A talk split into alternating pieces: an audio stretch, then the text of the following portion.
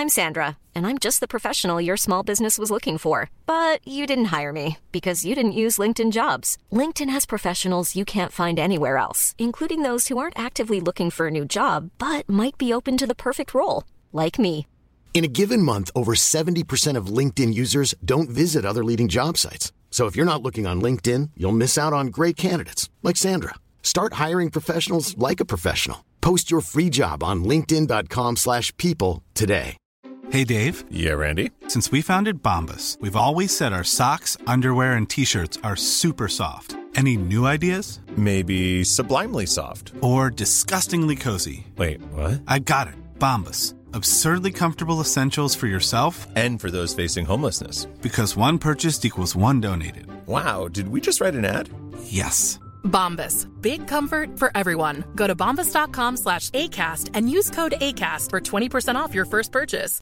Hi, I'm Daniel, founder of Pretty Litter. Cats and cat owners deserve better than any old fashioned litter. That's why I teamed up with scientists and veterinarians to create Pretty Litter. Its innovative crystal formula has superior odor control and weighs up to 80% less than clay litter. Pretty Litter even monitors health by changing colors to help detect early signs of potential illness. It's the world's smartest kitty litter. Go to prettylitter.com and use code ACAST for 20% off your first order and a free cat toy. Terms and conditions apply. See site for details.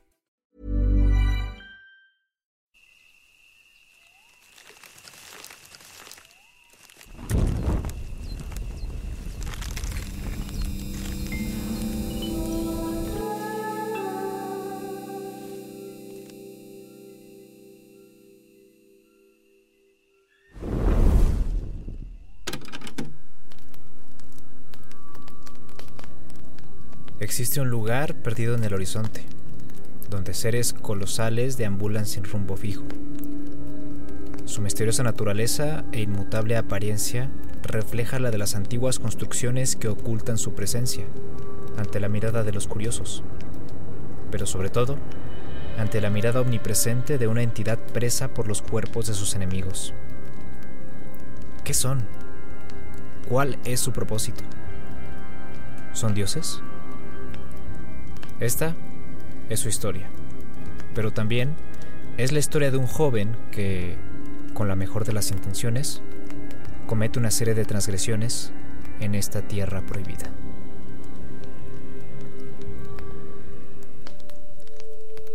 Alguna vez hubo una gran civilización que dominaba la tierra. Nada se sabe de su apariencia, ritos o costumbres, si era próspera o se encontraba en plena decadencia. Un desastre natural de dimensiones apocalípticas borró su presencia y dio nueva forma a la Tierra. Montañas, ríos y sendas enteras desaparecieron y otras nuevas emergieron. Esto alteró la percepción de los pocos humanos que sobrevivieron, comenzando a deambular en grupos nómadas a lo largo y ancho de la región. Con el paso de los años, estos grupos crecieron en número y comenzaron a expandirse. Una parte se aventuró hacia el noroeste y otra hacia el sureste. Estos últimos descubrieron una gran llanura, tierra que ocuparon y llamaron Sinar. Poderosos hombres y mujeres de renombre, de entre estos nómadas, exploraron esta tierra y descubrieron que no estaban solos.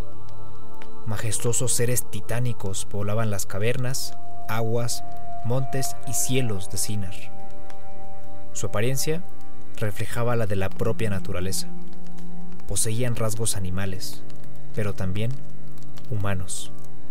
Algunos caminaban erguidos, otros sobre sus patas. Varios tenían alas y otros más se arrastraban por la tierra. Llegaron a ser conocidos como los colosos. Estos seres majestuosos fueron considerados deidades que encarnaban a la naturaleza.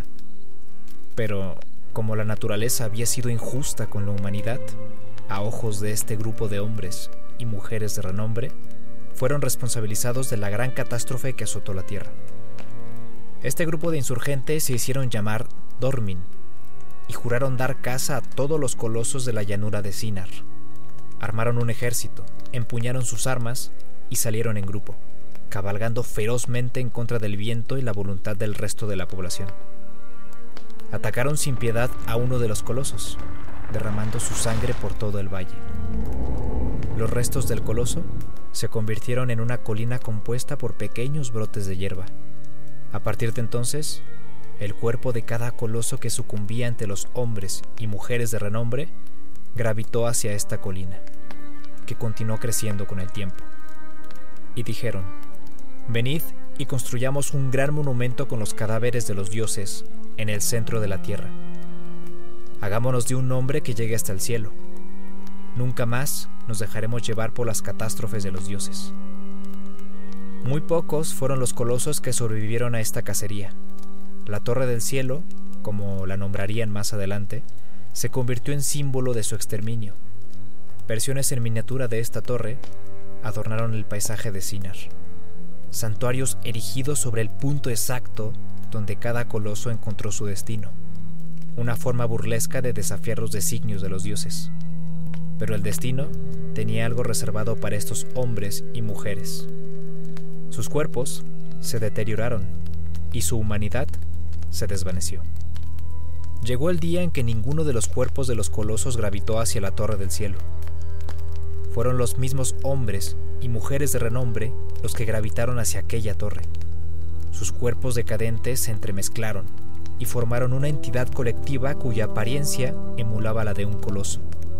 Un ser de caos, consumido por su ignorancia e indolencia. Una criatura antropomorfa, patas cortas, brazos largos y cuernos, Dos destellos azules por ojos observaban atentos e impacientes. Esta transformación hizo creer a los Dormin que habían alcanzado la divinidad. Creyeron que, al asesinar a los colosos, habían reclamado el trono de los dioses, y que a partir de ese momento podrían reinar de forma justa, asegurándose de que la gente jamás fuera separada por ninguna catástrofe. Los grupos que decidieron abstenerse de participar en la campaña contra los colosos prosperaron y su población creció en millones. Pero cuando la palabra se extendió y conocieron el destino de los Dormin, irónicamente, una gran división tomó lugar. Algunos clanes creían que Dormin era la nueva encarnación de los dioses, mientras que otros aseguraban que sus intenciones no eran puras que los hombres y mujeres de renombre habían sido malditos y poseídos por los espíritus de los colosos. Estos últimos eran los clanes de los antiguos. Ambos bandos señalaron que el punto de vista del otro atentaba contra su integridad y se declararon rivales. Grandes ciudades, reinos y pueblos se alzaron, todos lejos de la Torre del Cielo, que para este punto se había convertido en un símbolo de la discordia. Esta tensión se hizo intolerable 400 años después, cuando los descendientes de los seguidores de Dormin marcharon hacia territorio rival y violaron los acuerdos de sus ancestros. El conflicto fue sangriento y despiadado. La tierra, la vegetación y las aguas se tiñeron de rojo. Miles de personas perdieron la vida durante las llamadas guerras Dormin. Al final, los clanes de los antiguos vencieron a su contraparte. Los ancianos tomaron la decisión de expulsar a Dormin, a pesar de que la entidad se había mostrado indiferente frente al conflicto, observando desde la lejanía, negándose a intervenir en asuntos de quienes, ahora, consideraba simples mortales. La ira de Dormin se hizo sentir cuando el clan de los antiguos se acercó. La entidad intentó detenerlos. Sin embargo, no pudo evitar que los ancianos utilizaran la magia y las runas de los colosos para expulsar su esencia y contenerla en 16 ídolos de piedra, figuras monolíticas erigidas por la gente de la llanura, reliquias asociadas a los pocos colosos que sobrevivieron, ocultos. Aun cuando de ese modo estas criaturas quedaran corruptas por la esencia de Dormin.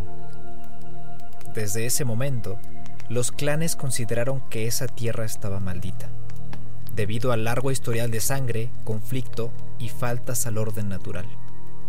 Y llegó a ser que modificaron los límites de la llanura, convirtiendo montes y colinas en una barrera digna de los seres que ahora la habitarían en solitario. Construyeron un largo puente para evacuar a las personas, y de esta forma emigraron al norte en búsqueda de un nuevo hogar. Las llanuras fueron selladas para siempre. solo el viento podía cruzar la frontera. El tiempo pasó y el mismo viento erosionó la tierra. Las construcciones de los clanes comenzaron a fundirse con el paisaje y algunas edificaciones colapsaron frente a las inclemencias del tiempo. No obstante, la mayoría de las murallas, torres y muros que atestiguaron la decadencia de los clanes continuaron de pie. La Torre del Cielo perduró en solitario, sólida e inamovible, así como el puente que la conectaba con el mundo exterior. Una prisión para los dioses y un recordatorio para el resto de la humanidad. Y sucedió que en alguna aldea, en alguna parte al norte de la tierra prohibida, los descendientes de los antiguos celebraron un rito para evitar el destino maldito de una doncella. Su sacrificio era necesario. Así lo decidieron los ancianos del clan. El origen de la revelación es desconocido, pero así fue, y la joven Mono exhaló su último aliento. Los detalles son difusos, pero un aldeano robó la espada ancestral y el cuerpo de esta doncella, cubriéndola con una manta, y cabalgó hacia las tierras prohibidas. Su nombre era Wander, y alguna vez escuchó las historias de los chamanes, quienes le hablaron sobre un lugar marcado por sangre, brotes y una entidad capaz de controlar a los seres creados por luz. Y si lo deseaba, podría traer de vuelta el alma de los muertos. La travesía no fue breve. Wonder cruzó bosques profundos, montañas y praderas. Soportó las inclemencias del tiempo. El viento enfrió su cuerpo. La lluvia empapó su vestimenta y el sol abrazó su piel. Al final, la frontera apareció detrás de las hojas de los árboles. Dos imponentes columnas como lanzas flanqueaban un estrecho pasaje, sin puerta ni obstáculo alguno. Solo un haz de luz asomaba por la abertura. Wander lo recorrió y de inmediato se encontró con un paisaje desolado y un puente casi interminable que conectaba la frontera con una torre que se alzaba en el horizonte. Eventualmente cruzó el puente y atestiguó aquel monumento, una solitaria construcción de piedra cubierta por naturaleza. Árboles, raíces y brotes adornaban el exterior. Una fuerza desconocida le dio la bienvenida, levantando una pesada puerta de piedra que separaba el interior de la estructura. Una abertura circular iluminaba desde arriba un largo camino de escalones que descendían en espiral hasta la base de la torre, donde se encontró con un pequeño estanque de agua. En la sala contigua encontró lo que buscaba, un gran santuario. Dieciséis ídolos de piedra adornaban los extremos del recinto. Otro gran boquete iluminaba el espacio y al fondo, un pequeño altar esperaba el cuerpo de mono. Wander bajó del caballo y tomó a la joven entre sus brazos depositó el cuerpo sobre la plancha de piedra, retirando la manta que la envolvía. Permaneció junto a ella durante unos momentos, esperando que sucediera el milagro. Dormin comprendía muy bien la misión de aquel joven, pero primero tenía que asegurarse de algo muy importante. Los cuerpos decadentes y amenazantes de los que alguna vez fueron hombres y mujeres emergieron lentamente del suelo. Ante el apremio de la situación, Wander desenfundó su arma, y allí estaba, la espada ancestral, la única que podría servir a los propósitos de la entidad. Desde aquel hueco que iluminaba el santuario, hablaron al unísono las voces de aquellos hombres y mujeres de renombre.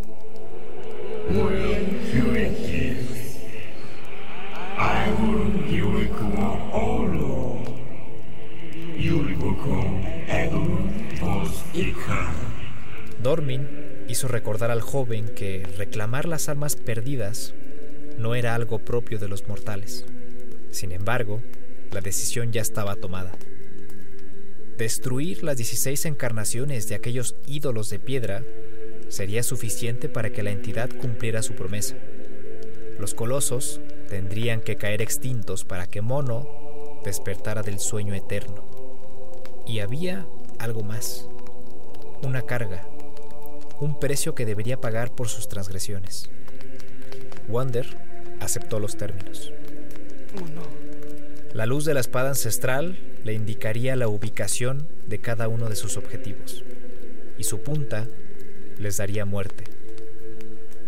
Dormin lo observó todo, uno a uno. Los colosos sucumbieron ante la determinación de Wonder. Puños y espadas gigantes intentaron aplastarlo, cuernos perforarlo, fauces engullirlo, pero el joven perforó cada uno de los sellos que los antiguos trazaron sobre las criaturas, guardianes del valle y de su propia especie. Cada vez que los colosos caían rendidos, la esencia de Dormin encontraba un nuevo huésped. El cuerpo de Wonder se deterioró progresivamente. Su piel palideció, su sangre obscureció y su mirada adoptó el brillo particular de la de sus víctimas. La desaparición del cuerpo de mono y la espada ancestral alertó a la gente del pueblo. El chamán que en algún momento reveló a Wonder la existencia de las tierras prohibidas, marchó con un contingente para intentar detenerlo, pero ya era demasiado tarde. El último de los colosos cayó ante la espada ancestral. Lord Emon y la guardia del pueblo presenciaron el estallido del último ídolo de piedra cuando arribaron a la torre. Solo quedaba el cuerpo de aquella doncella, cuyo destino maldito ya se había consumado. Un golpe seco seguido de un estruendo metálico alertó a Emon y a sus hombres. El cuerpo de Wonder había gravitado por última vez hacia el santuario. Su apariencia decadente era evidencia de sus transgresiones. El chamán ordenó su ejecución y los soldados actuaron en consecuencia, perforando su corazón. La esencia de Dormin brotó de la herida mortal. La entidad utilizó el cuerpo de su huésped para regresar al plano de los mortales, y esta vez solo las voces de los hombres de renombre resonaron en el santuario.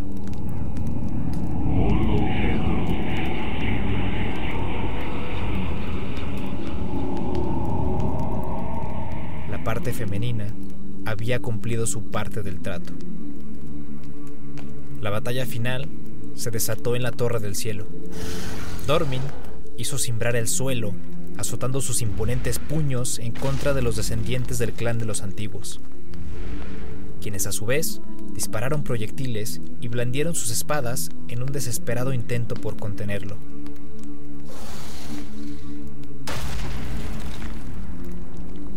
Fue la espada ancestral lo que puso fin a la batalla. Lord Emon la arrojó dentro del estanque, creando un vórtice de luz que arrastró a Dormin a su perdición. Lo poco que quedaba de Wonder se resistió por unos instantes, el joven quería asegurarse de que Dormin había cumplido su promesa, pero fue inútil. Mono. El verdadero destino de Mono y Wonder es desconocido. Lo que es un hecho es que el puente que conectaba los mundos se derrumbó. La doncella se levantó de entre los muertos y un bebé con cuernos apareció en el fondo del estanque. Ambos vivieron en un pequeño Edén en la cima de la Torre del Cielo. Algunos dicen que el cuerpo de Wonder fue purificado y que sus cuernos son la marca de las transgresiones que cometió en su vida pasada. Otros, sin embargo, aseguran que parte de Dormin todavía reside en el alma de ese niño y que tanto él como sus descendientes pagarán el precio de sus acciones.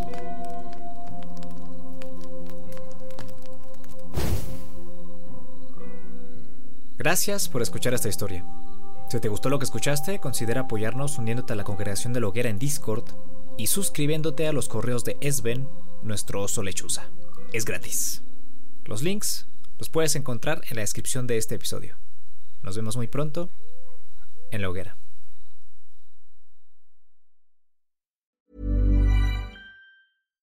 Hi, I'm Daniel, founder of Pretty Litter. Cats and cat owners deserve better than any old-fashioned litter. That's why I teamed up with scientists and veterinarians to create Pretty Litter. Its innovative crystal formula has superior odor control and weighs up to 80% less than clay litter. Pretty Litter even monitors health by changing colors to help detect early signs of potential illness. It's the world's smartest kitty litter. Go to prettylitter.com and use code ACAST for 20% off your first order and a free cat toy. Terms and conditions apply. See site for details.